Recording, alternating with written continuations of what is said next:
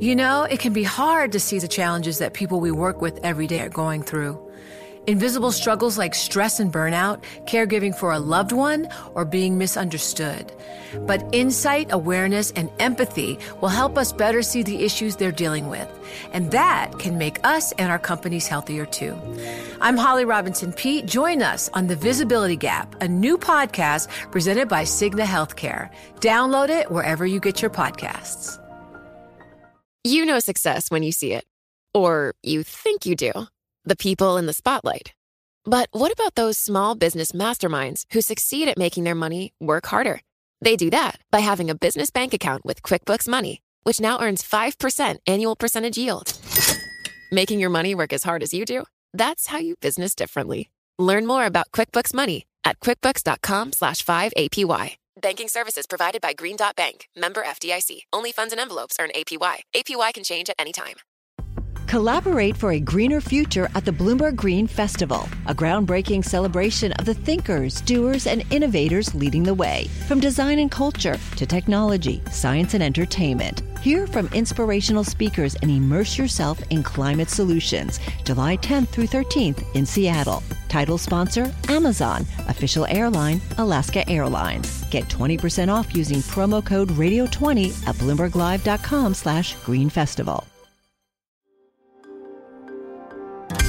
Le entregamos todo lo que necesita saber para comenzar el día. Esto es Bloomberg Daybreak para los que escuchan en América Latina y el resto del mundo.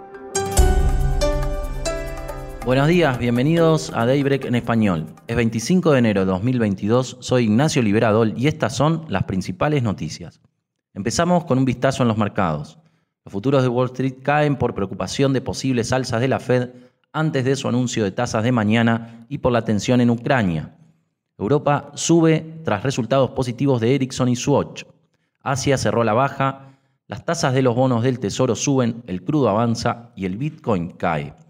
En cuanto a la situación en Ucrania, el presidente de Francia, Emmanuel Macron, espera hablar en los próximos días con Vladimir Putin para reducir la tensión. También hablará hoy con el canciller alemán Olaf Scholz. Ucrania dice que no hay razón para esperar una invasión por parte de Rusia. Analistas de criptomonedas prevén que ese mercado podría estar entrando en un cripto invierno. El cripto invierno se caracteriza por una fuerte caída de los precios a la que le sigue un descenso en el volumen de operaciones y meses de inactividad del mercado. A esto se suman riesgos de políticas monetarias más restrictivas y mayor regulación. El primer ministro británico Boris Johnson enfrenta más problemas después de que su oficina confirmara que celebró su cumpleaños con unos 30 invitados en Downing Street durante el primer confinamiento en 2020. The Telegraph dijo que la policía investigará ocho supuestas fiestas. Pasando a América Latina, la gigante minorista Walmart está considerando alternativas estratégicas para sus operaciones en Honduras, El Salvador y Nicaragua. Entre las opciones estarían alianzas estratégicas o incluso una venta. La empresa busca priorizar su negocio en Costa Rica, Guatemala y México. La secretaria de Energía de Estados Unidos, Jennifer Granholm, visitó Ciudad de México la semana pasada y se reunió con el presidente Andrés Manuel López Obrador. Según un comunicado, expresó preocupación sobre el posible impacto negativo de las reformas energéticas propuestas por México en la inversión privada de Estados Unidos en el país. La actividad económica en México subió 1.66% en noviembre año a año por encima de lo previsto. Hoy más tarde se informa la actividad económica de Argentina en noviembre. Bloomberg Economics prevé un aumento del 8.1% año a año.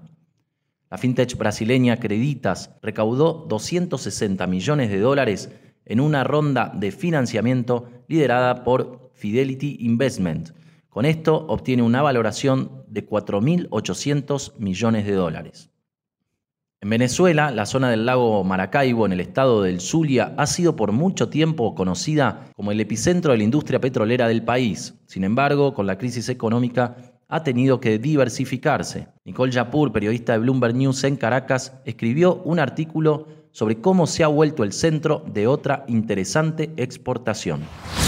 El lago de Maracaibo es donde se descubrió el primer pozo de petróleo hace más de 100 años. Es un lugar en donde se vio nacer a la industria petrolera eh, venezolana y fue el centro de mayor producción de petróleo y el más lucrativo para PDVSA en su momento. Ahora eso ya no es así. Es una, es, una región que, que ahora produce una fracción de lo que producía hace 20 años. Entonces han ido floreciendo pues otras industrias en este mm, territorio y se descubrió hace ya unos 30 años que el clima es también muy bueno para cultivar camarones. Los camarones han ido creciendo en, la última década eh, con mucha velocidad y más aún en estos últimos cuatro años y en este momento es una fuente de empleo muy importante en la región, mucho más de lo que es PDVSA en este momento y en el país es el principal producto de exportación privado de Venezuela.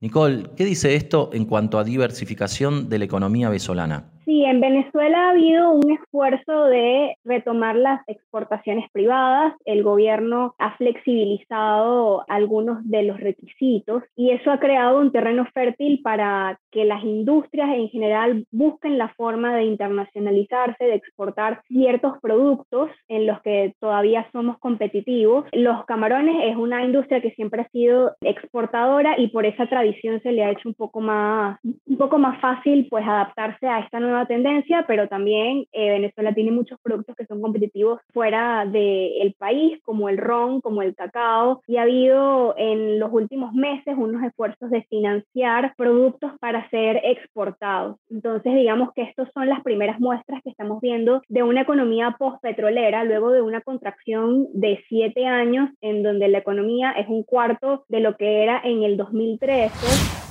por último, el cantautor Neil Young exigió a Spotify que retire su música de la plataforma ya que el popular locutor de podcast Joe Rogan está diseminando desinformación sobre las vacunas. Pueden tener a Rogan o a Young, no a los dos, dijo en una carta. Eso es todo por hoy. Soy Ignacio Oliveradol. Gracias por escucharnos. Para conocer todas las noticias que necesita para comenzar el día, revise Daybreak en español en la app Bloomberg Professional. También puede personalizar Daybreak para recibir las noticias que desee. Eso es todo por hoy. Sintonice mañana Bloomberg Daybreak